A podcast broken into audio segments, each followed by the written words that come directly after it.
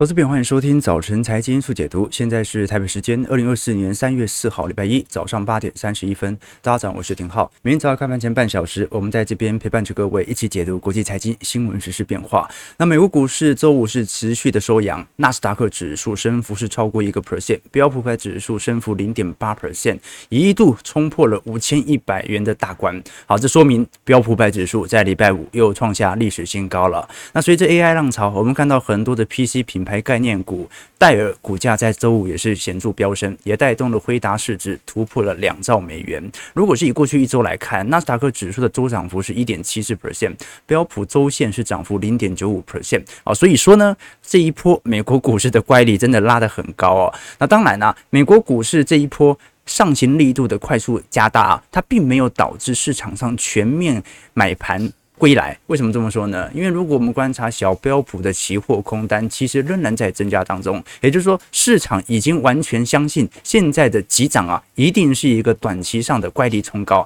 肯定会有回落的时机。那也由于市场上这样想啊，好，就连我都觉得涨得有点太快了，你不觉得吗？好，这一波从十一月份以来，已经有四个月没有进行乖离的任何显著回调，值得大家来多做些留意哦。甚至我们看到美银在周末所出炉的投资经理人报告啊，统。统计到上个礼拜为止啊，投资人向科技股所投入的资金啊，已经达到了八月份以来的最高水平。对于加密货币的投入金额更是增长了一倍。好，所以我们必须承认，好，现在从行情上来看是非常热的。可是如果从心态上来看的话，多数人都说自己没上车，那到底是谁买起来的呢？行情总在半信半疑中成长嘛。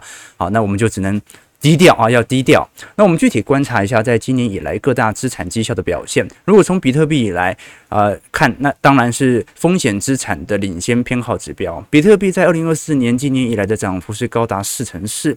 纳斯达克一百指数的 QQQ 涨幅是七点二 percent。美国成长股涨幅是九点二 percent，大型股是六点九 percent，中型股四点一，价值股三点六。不过呢，我们看到今年还是有非常多收跌的资产，像是在可转债或者 REITs 的部分都是收跌。那其他今年是标准的股涨再跌，债券价格开始做显著的回档。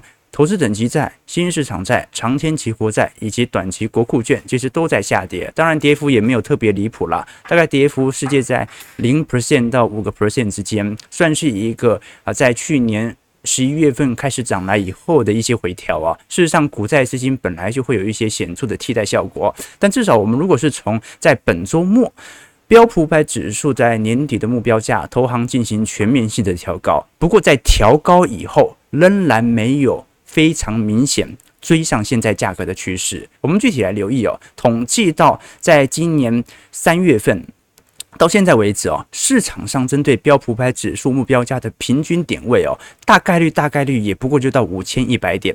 事实上有90，有百分之九十的投行，它的目标价都在五千一百点以下。现在在全美。啊，属于重量级的调研机构或者我们讲的投行研究机构当中，只有三家。你像是 Fundstrat 哦，这个是美国的大多头汤利所属的研究单位。那其他像是奥本海默或者亚德尼，啊，这几家投行哦，有两家是设定在五千两百点，现在标普百指数即将要突破了。另外一家是设定在五千四百点，可见我们可以观察到，大多数的投行仍然追不上目前标普百指数上行的动力。事实上，我们看到整个标普百指数。在今年已经高达十五次都在创高。二月份照理来讲哦，市场通常会有圣诞旺季结束之后的惯性卖压，但是在今年二月份并没有出现。那过往来看，三月、四月在美国股市上半年的表现是属于最为强劲的两个月份哦。啊，那如果三月不涨，四月。也有可能会上涨，那五穷六绝当然有可能会发生，但是至少从目前的点位、市场的惯性来看呢、啊，有没有可能具有更进一步的买盘回归？我们就看一下，到时候经济数据所公告的。这个不追踪了。那事实上，我们从美国股市到现在为止哦，推升指数创新高的还是属于七大科技股。如果是从二零二三年元月份统计以来，今年这七只科技股的平均涨幅啊，已经来到九十二 percent。好，甚至呢，你都不用单押回答，你只要这七只科技股啊，平均分散啊，在过去一年的投资绩效啊，几乎是翻了一整倍。同期内标普百指数在二零二三年元月份以来的报酬是三成二，剩下的标普百指数四百九十。三只剩余的股票涨幅仅仅只有一成七，远远落后给整体大盘。OK，那我们要必须了解哦，其实今年以来并不是七大科技股涨幅都很亮丽哦，但是也是由于少数几只科技全指股的推动啊，把这七只科技股的平均涨幅给推上去了。今年以来其实是有三大股票收跌，一个呢就是特斯拉，跌幅是一成八，苹果跌幅是七个 percent，现在就连 Google 的母公司 Alphabet。目前今年以来跌幅也是两个 percent，所以呢，基本上七大科技股当中，今年其实也只有五大科技股在涨而已，但是平均涨幅哦啊还是非常之亮丽。辉达涨幅有六成六，Meta 涨幅四成二，Netflix 涨幅两成七，Amazon 涨幅一成七，Microsoft 涨幅一成一。好，那不管如何了，现在整个风险资产的炒作的确是如火如荼的召开。比特币在过去一段时间被视为市场的风险领头羊，那在过去曾经有一段时间。市场上的 QQQ，也就是针对纳斯达克一百指数的买盘，甚至比比特币还要来得强，让市场认为比特币会不会已经丧失风险偏好的变动指标。后来事实证明呢，那个时候 QQ 受到市场上的极度吹捧，很有可能是市场极度害怕底下所购买的这些科技权值股。也就是说，有时候科技股的波动哦，受到非常明显的资金买盘，不一定是因为大家风险偏好情绪很高。为什么？因为去年发生 SVB 系股银行危机，能源传产股又由于通膨下行的关系啊，股价表现也不亮丽哦，所以有时候。市场上的避险情绪反而会灌到这些科技股身上。那现在看起来，比特币的走向已经越来越像是把股票市场带入到明显主升段，市场极度乐观的感觉了。那当然啦，你会觉得说身边现在看起来还是很多坏消息。你像是美国的制造业复苏格局哦，上礼拜五的公布值还在四十七左右，PMI 那。这种格局其实也完全没有到完全的扩张格局嘛，所以你也只能说，现在美国股市就是，呃，股价已经很明显，它就是在反映即将到来的扩张格局。但是很多的经济数据哦，感觉追的速度算是蛮缓慢的哦。不过呢，我们至少也可以承认，只要现在并不是偏爱。好，来到五十以上的大好格局，只要不是景气信号灯在接近红灯的格局哦，那基本上就没有任何下车的必要嘛。所以有时候大家会觉得身边都是坏消息啊，但是当你去针对当下的行情来做判断，你就会发现啊几件事情呢。第一件事情呢，就是股价它会反映很多事情，但是它只透露两件事：一就是获利的好或坏；二就是它提前获利反。提前反映获利好或坏。我们举个例子来说，不管我们看到现在的制造业啊、总体经济数据啊、消费有没有复苏啊，从标普五百指数的 EPS 的上行格局啊，早就已经突破历史新高了。也就是说，它赚的钱早就已经比去年、前年、大前年都来得多。我们从标普五百指数啊，呃，在季增。年年呃，应该讲年增率 EPS 的变化当中啊，目前也是以非常显著的速度在做上行。现在大概在整体去年四季度是以二十二 percent 的速度在做拉抬。哦，也就是说哦，现在不管怎么看哦，股价它的上涨就是因为它赚的钱变多了，就这么简单。那你可以有一百种解释啊，说要降息啦，啊，联总会试出鸽派谈话啦，市场上的这个金融。危机或者我们讲金融系统性的冲击没这么大啦，所以有时候哦，这个我们自己的世界观，尤其看到的数据哦，跟实质股票市场的数据其实还是有一点区别的哦。你必须要能够分辨判断这个股价的时间线哦。我前阵子才听到嘛，我们有个学弟，因为我们以前那个大学很很喜欢那个寒假去人家那个。啊，比较乡下的地方去做教学这样子哦，然后去给农村的小朋友啊啊上课啊啊，了解一些好，比如说学财经的啦，或者了解一些不同那种呃大学里面会学到的一些知识啊。然后那个时候我常常就有一个好奇，我说啊，人家乡下小孩小孩寒那个也放寒假的吧？你为什么要强迫人家那个寒假还要上课哦？然后另外一个就是因为前几年嘛，那个时候不是 Apple Watch 刚推出嘛。然后很多人在想说，那在东亚市场当中啊，什么样的那种智慧手表的功能呢？啊，比较好卖啊？就哪一种功能的那种手表比较好卖啊？那个时候 HTC 还有呃一线生机嘛，对不对啊？后来想了老半天，最后是那个有和尚开过光的，哦，那种很有名的和尚开过光的。那这两个笑话其实都发现一个本质，那就是有时候我们都会自信满满的认为自认为正确的起点出发的时候啊。很多时候会发现，我们想的世界跟真实的世界还是有一点落差的。啊，我一直那个时候就真的很好笑，就是大家这种兴致勃勃的说，呃，我们那个寒假要去那个乡村去教小朋友。后来想想不对啊，人家寒假人家也要放学的，人家也要放寒假，对不对？你为什么要强迫人家上课？好，那不是重点哦，只是说有时候我们的认知还是有点区别。好，那刚才讲的是整个股票市场的创高氛围，我们回过头来看美国的房价，其实在短期内也持续的冲高。好，上一次我们看到在美国十一月的房价好不容易没有冲高了，那跌幅在零点三 percent，结果这一次。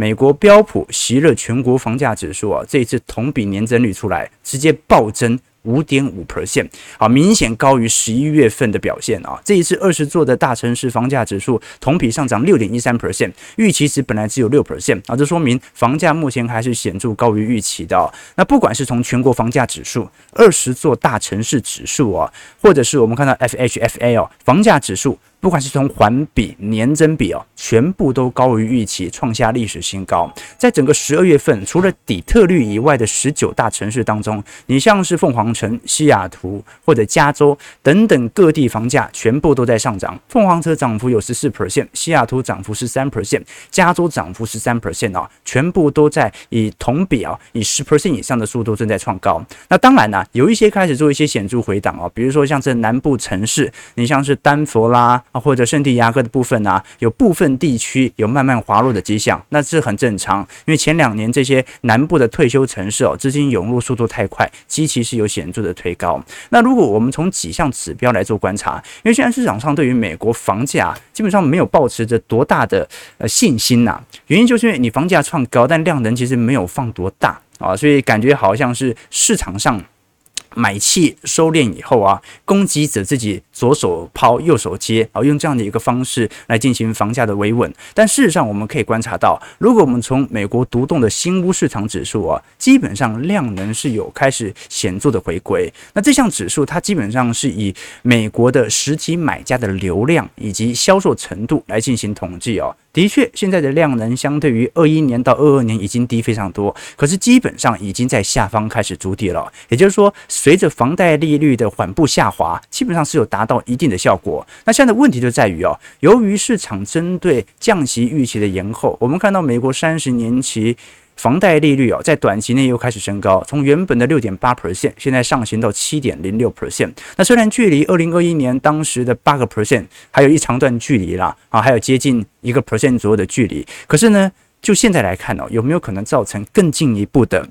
市场的买盘收敛，值得大家来多做一些关注哦。好，但至少可以承认，美国房价即便涨这么高，但是完全完全没有任何泡沫破灭的风险。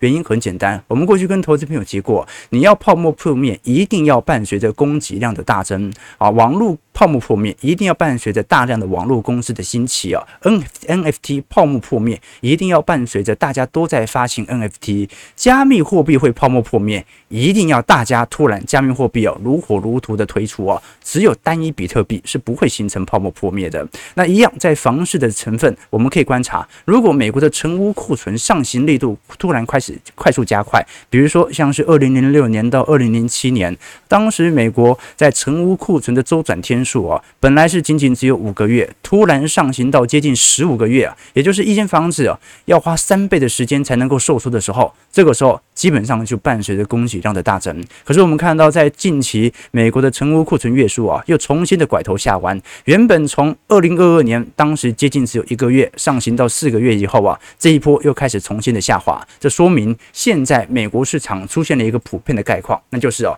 卖家也普遍不愿意卖房。为什么呢？因为他很清楚啊，现在伴随着这种高利率啊，并不有利于房市的显著拉抬。他宁愿等到有一天利率下滑的那一天，再来考虑自身自身房市的出脱。其实跟台湾房市是有一点像的哦。好，台湾基本上这几年卖家基本上也不多哦。说真的，好，这个量缩不一定是完全是买家不愿意下单，很有可能是因为卖家他觉得这个不是一个好时机拿来出售。好，所以呢，你会出售的大部分就是你有资金需求。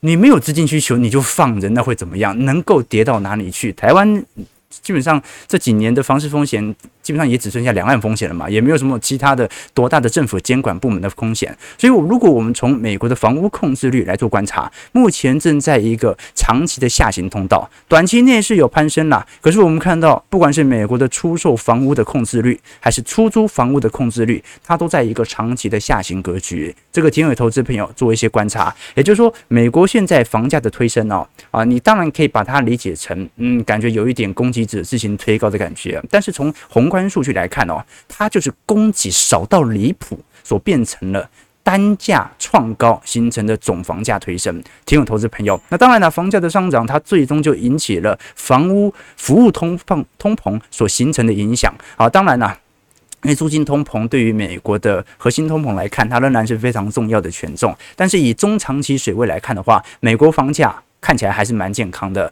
我们过去跟投资朋友提过，这个美国的房价的长线循环哦，它没办法用台湾来做对照，因为台湾呢，你始终有一个长期变因，那就是少子化啊。那你也很清楚，在三十年后、五十年后啊，这个买房子从刚性需求来看是肯定会下滑的啦。我们只是看把它视为金融资产的人，他能不能继续的购买而已。啊，所以我们看美台湾房价会不会涨啊？我们看的是那些需要自产的人，他会不会赚不到钱啊？也就是我们看到。台湾广大的科技业嘛，然后有。平均年收相对比较高的族群，它没有资产的需求，那房价当然就有可能跌。好，那美国不一样，美国它本身就有长期的人口的流入，这是第一件事情。第二件事情呢，是美国的房地产循环呢，过去来看大概是以十六年到十八年作为一次循环。那在一九七零年代中期的战后婴儿潮啊，分别在一九九零年和二零零八年以前创造了房市的高峰。那目前由人口的变化推估，美国在两千年以后啊，有一波零到四岁的迁徙几年的婴儿潮，好，它是由于受到二十五岁到三十岁哦，现在差不多是这个年龄嘛，是。购屋市场的需求主力哦，往后推三十年呢，美国的长线的房地产需求啊，大概会一直推到二零三零年左右。所以近期，即便我们看到美国房价曾经在二零二二年呢适度的下修，但是也把它视为一个中期的乖离回调，并不会把它视为美国房市转向的讯号哦。所以我们过去才提到说嘛，美国近几年的房价推升呢，是因为有新一波的换屋需求开始呈现。比如说，我们看到这张图表，在白色线的部分是美国原本在战后婴儿潮。好，应该要退休的人口比例啊，哦，那原本预估是一条蓝色线稳定的上行趋势啊，结果在白色线，也就是实质的情况，在二零二零年以后啊，就突然快速的翻倍创高。那这是什么原因呢？就是因为有很多人，第一，在疫情时代，由于父母离世了，所以继承了大量的财富啊，于是决定要提前退休，或者呢，有些人是因为在工作的环境当中，可能受惠于某些后疫情时代的产业啊。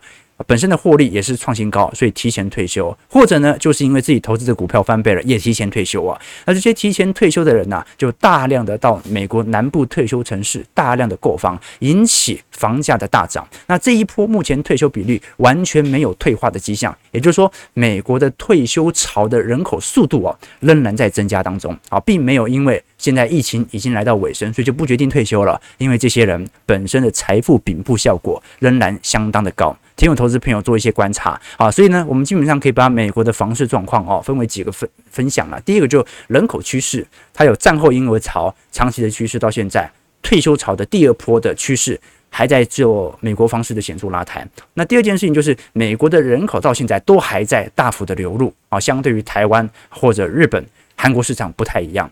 那第三点呢是房市的供需，现在美国成屋库存哦是极低离谱的。这么低，根本就没有任何泡沫的风险啊。那第四点呢，是我们也很清楚，接下来三十年前三十年期房贷利率啊下滑的可能性远远大于再升息的可能性吧。好，那第五点就刚才提到的整个家计资产，美国的平均财富贫富效果有大幅推升的要件。好，这也造成了房价即便涨到这样的位阶啊，仍然没有立即泡沫破灭的风险。OK，对对呃对，感谢浩哥的解析啊，谢谢谢谢谢谢。其实我们最近的做的专题式的直播啊，啊会给投资朋友带给一些启发。你会发现，我们每讲一个议题啦，其实都是在解一个答啊。你看，我们虽然也是讲新闻哦，但总是要回应一些这些新闻衍生出的提问。啊，所以有些人会担心这个，担心那个啊。但我们竟然呢啊，在市场当中目前啊还是一个长期的看多心态哦，肯定是有它的具体原因，就必须把大家的疑虑一个一个打消。那当然我不见得是对的，但是有数据有观点，大家就稍微参考一下。所以你会发现呢，呃，人和人交流最好的方式哦，并不是说去讨好各位，而是说制造一个哦他认为要解决的问题，而我们刚好又能够给出这样的答案。啊，以前我们大学的时候，以前跟大家分享过，就说通常我们想要引起哦这一个女孩子的注意力和好感哦，那有很多种做法啊。那其中呢啊，你像嗯大学时期，我们其实已经蛮常用手机的，那个时候很流行用 IG。那其中呢，女孩子就很喜欢发照片嘛。那这个时候她发了照片，你该怎么做呢？男生是该点赞嘛？点赞其实没什么用啊，因为你点完赞就没有下一步了嘛。加几个字的评论呢？比如说，哎，拍得真漂亮，好可爱，也没有用。这个效果其实跟点赞的效果差不多。长得漂亮的女生，一堆人都觉得啊，这个她很漂亮，然后都在底下留言。所以呢，那你要怎么样才能够引起她的注意呢？啊，那如果再加一点信息啊，比如说我在底下留言呢，啊，照片在哪？照片在哪里拍的？照片拍得好漂亮啊！啊，那他可能出于礼貌回答你，但是你也不得分。为什么？因为你这个问题只是。增加他的负担，他即便回答你哦，大概率也就是礼貌一下而已哦。那正确你要引起他注意的做法是什么呢？啊，比如说你就应该写一个留言，你就写一个第三张最好看啊，那你获得他回复的概率其实就非常高了。为什么？因为这等于是在他的世界当中哦，引起了一个分别，切下了一条鸿沟，你就造成他自己的一个问题。他说：“哎，为什么是第三张最好看？”他要么就回答你说，啊，对对，因为第三张眼睫毛怎么样，所以特别好看啊；要么就要向你求助，为什么第三张最好看？所以有时候我们讲说，跟别人交流最好的方式，真的不是讨好人家，而是给他制造一个他需要的解答。我们也希望能够制造一个可以给投资朋友解答的问题，而我们恰恰能够给出这个最好的答案。对，是所以以后那个老老婆啊、女朋友啊，有时候在百货公司啊，或在家里啊，换不同衣服给你看，好，让你帮他做选择。那你不要白目说什么啊，不穿最好看，你就跟他讲说第三套最好看。他说真的吗？为什么？你就笑笑，然后若有所思的说，嗯，穿就对了，然后赶快走开，不然他会一直问你啊，那你也答不出来，对不对？你赶快走开，这样子吧。对，啊，当然，那如果他只拍一张呢，你一样留第三张最好看。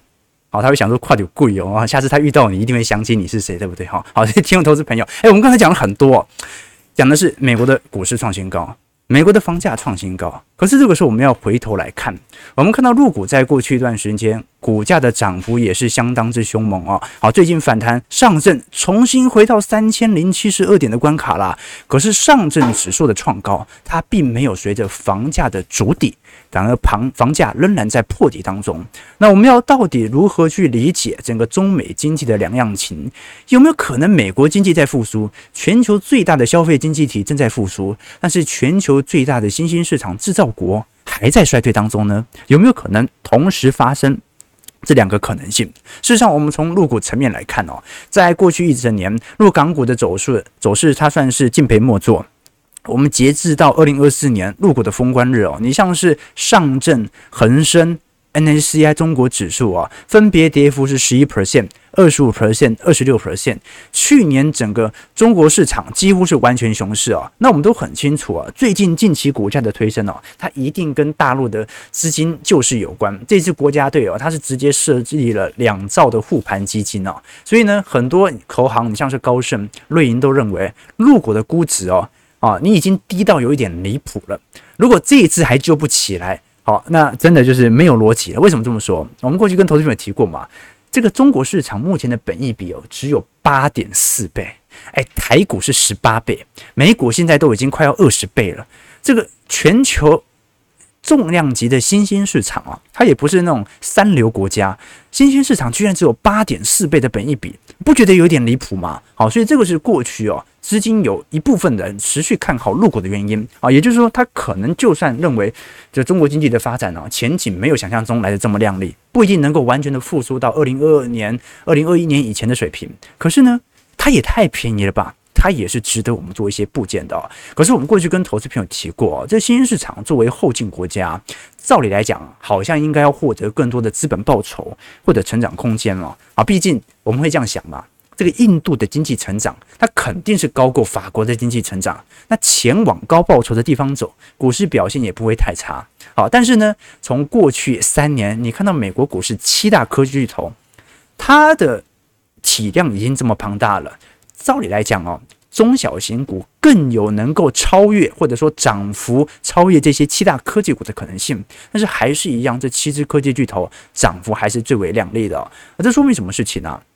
这说明了，很多投资人在进行总体经济环境投资的时候，他可能跟巴菲特的逻辑一样啊，就想要捡烟蒂嘛。挖掘价值型的股票，借进到价值型的市场，然后觉得用本益比啊、股价净值比啊等等相关指标来进行推估啊。但是你会发现呢，基期较高的永远都是发达市场，东协啊、亚洲啊、拉美经济市场啊，它的成长相对于美国虽然高，但是市场的积极长期都是偏低的。这说明什么事情呢？这说明呢，因为这些市场啊，大部分。在全球化时代赚到的钱仍然是属于美国企业或者我们讲的顶级企业。我们讲说股市反映的是企业获利，企业赚的钱越多，能够给予股东的回馈就越多。那这边我们要注意的事情是哦，我们讲的是获利，不是营收。你像红海一年的营收有六兆，但是获利只有一千四百亿，它赚的钱跟营收其实差很多。新市场的经济成长虽然很高。可是很有可能是因为规模经济啊，它维持住了营收和产出啊，它的成本的进口替代其实也很高，不代表获利在高成长。所以你看，我们看到美国经济在过去十年呢，大概每年的经济成长幅度大概只有两个 percent 左右的低增速啊。但是从美国的经济和企业盈利过去每十年的成长幅度比较图，你就看得出来啊，美国的经济成长啊跑不赢新兴市场，但是美国的股价和美国的企业的获利啊。大幅的跑赢新市场，这说明在全球贸易化时代，很多企业会把生产移转到劳动力成本比较低的国家，使得美国企业的盈利啊仍然持续成长。你以为苹果到中国市场，整个中国市场赚的钱，它就跑得赢苹果赚的钱吗？啊，所以大家还是要理解这个全球化的效果。所以我们以长期来进行借鉴，美国标普百指数从二零零八年以来的绩效是四百二十七 percent，全球市场啊。平均涨幅才八十五 percent，新兴市场的部分涨幅甚至只有三十五 percent。美国股市的报酬是新兴市场涨幅的接近有十倍左右，所以请有投资朋友做一些观察，也就是我们当然是有可能看到美国股市大好。中国市场长期是属于盘整格局。啊，那加上我们也很清楚，在过去几年，整个中国市场受到外资的大幅流出，所以即便现在有两兆人民币的救市计划，我们从长期趋势来看，现在其实长期均线都还在向下，这说明现在是在一个长期熊市当中的显著反弹格局，仍然不会把它视为一个大多头大牛市的到来。事实上，本身去预估这种政策市啊，就是政策影响到市场概况的整体资本市场啊，啊是不。太呃，能够完全用获利角度来进行推估的。好，那刚才我们就聊到了，那真实能够反映整个中国市场买气的方向哦，你不能用股市来看了。为什么？因为它会第一反映外资的流出，第二它会反映国家队资金的流入哦。那什么样的一个情况，它必须要靠整体消费的体量来撑呢？哦，那就中国的住房市场了嘛。我们可以具体观察这一波，在去年年底，中国二零二三年居民房贷余额的增速啊，是过去十年来首次的转负啊。二零一六年当时最高曾经冲高到三十七 percent 哦，可是你看到啊，十年一梦啦，然后从当时的高点呢一路的下滑，居然在二零二三年转负啊，这说明现在并不是什么买房子的人变少的问题啊，而是。提前还房贷的人反而因此而变多了，好，也就是说市场上。并不偏好去持有债务以及进行进一步的投资，为什么？因为他认为未来有更便宜的房价可以买嘛。我们可以看到，整个中国的房价在二零二二年以后哦，它虽然不至于到大跌，但是整体房价大概是借在跌幅两个 percent 到三个 percent 的速度缓步的下滑。那当然啦，近期我们看到中国的房价仍然处于负增长，是因为中国采取了一系列房市政策松管的政策。我们看到这一波中国房市哦，政策陆续松绑。你像是北上广深等等一线城市啊，在去年年底都宣布了实施认房不认贷，祭出更为宽松的买房优惠哦，尝试着拉抬市场买气哦。那过去我们提过，呃，这一波认房人不认贷哦，他是说，即便你过去曾经有买房记录啊，只要当前没有名下房地产，就可以被认为是首购族。什么意思呢？就是其实中国在房市的监管上哦，相对台湾的确是比较严格的。过去你只要买过房，你后来卖掉，你再买一个新的房，你都不会有首购条件。但现在就是，只要你手下啊、你你的手上你的名下没有房地产啊，你只要一买，都把你认为首购。那第二件事情呢，就是说过去啊，是你的家庭成员呐、你已经有房，你老婆又买了一间，你老婆自己买。不能当做首购，它会被视为第二套、第三套，它是以家庭成为成员作为基准哦。那现在呢？啊，你老婆买，她也是自己首购；你儿子买也是自己首购啊，全部都是首购利率，全部都是首购的呃这个贷款成数哦。所以呢，现在我们可以观察到哦，整个中国市场哦，往三个方向来进行房市的全面松绑啊。第一个就保，第二个是松，第三个是降。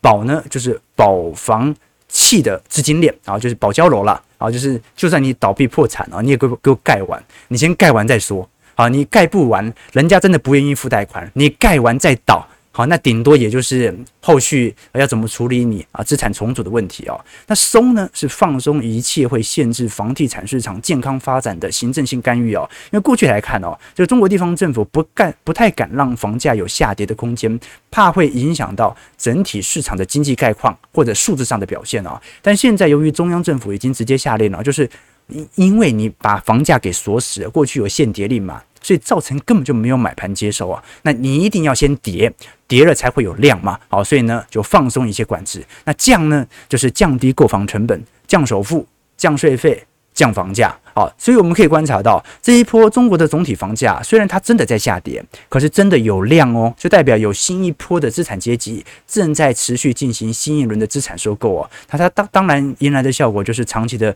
贫富差距有可能会因此而加快。好，那我们就要观察到底这一波中国的房价趋势哦，什么时候可以产生到一定程度的主体效果？因为我们如果具体观察，从中国的居民消费和储蓄倾向来看哦，当时我们可以看得很清楚。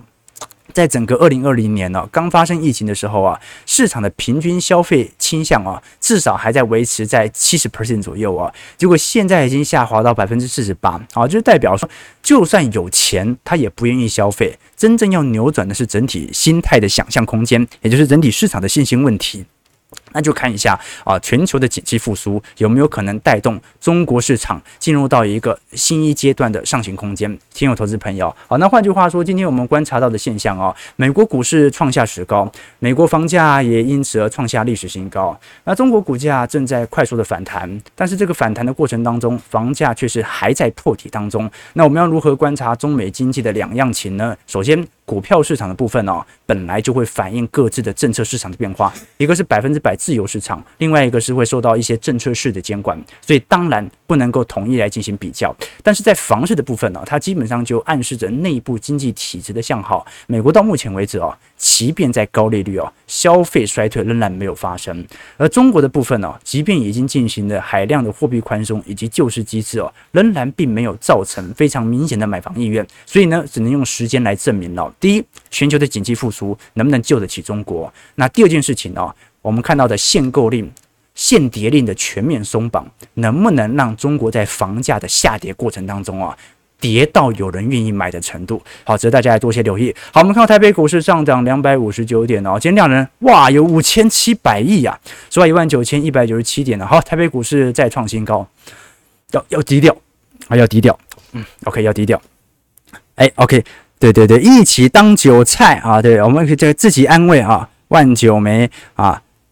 对对对，两会要开啊，对，两会今天开对不对哈？啊，股市不拉能看吗？啊，最后的逃难谱啊！对对对对对，根本用不到第三套哈，第三张 P 的最好看哇！你这样子等着被被打，对不对？OK，对对，互动型开车啊，好，第三张最丑，这难怪对不对？交不到女朋友啊！这开车大家快，我们我们我们聊的是一个很。震惊的这个议题啊，主要是跟投资朋友分享整个市场的概况啊。其实我们看到很多我们自认为有趣的经济数据哦，其实背后隐藏着很多道理，所以要持续收听我们财经号角，对不对啦？好了，九点零五分了，我们今天礼拜一啦，没办法跟投资朋友梳理太多事情哦。啊，但是呢，每个礼拜一我们大概会解答大家在周末有可能遇到的一些提问啊。今天两会召开，那本周我们会关注的几个方向啊，一个呢啊就是非农就业数据要公布了，非农它基本上就断定的今年会不会发生衰退。再就是美国总统初选啊，超级星期二即将在明天登场，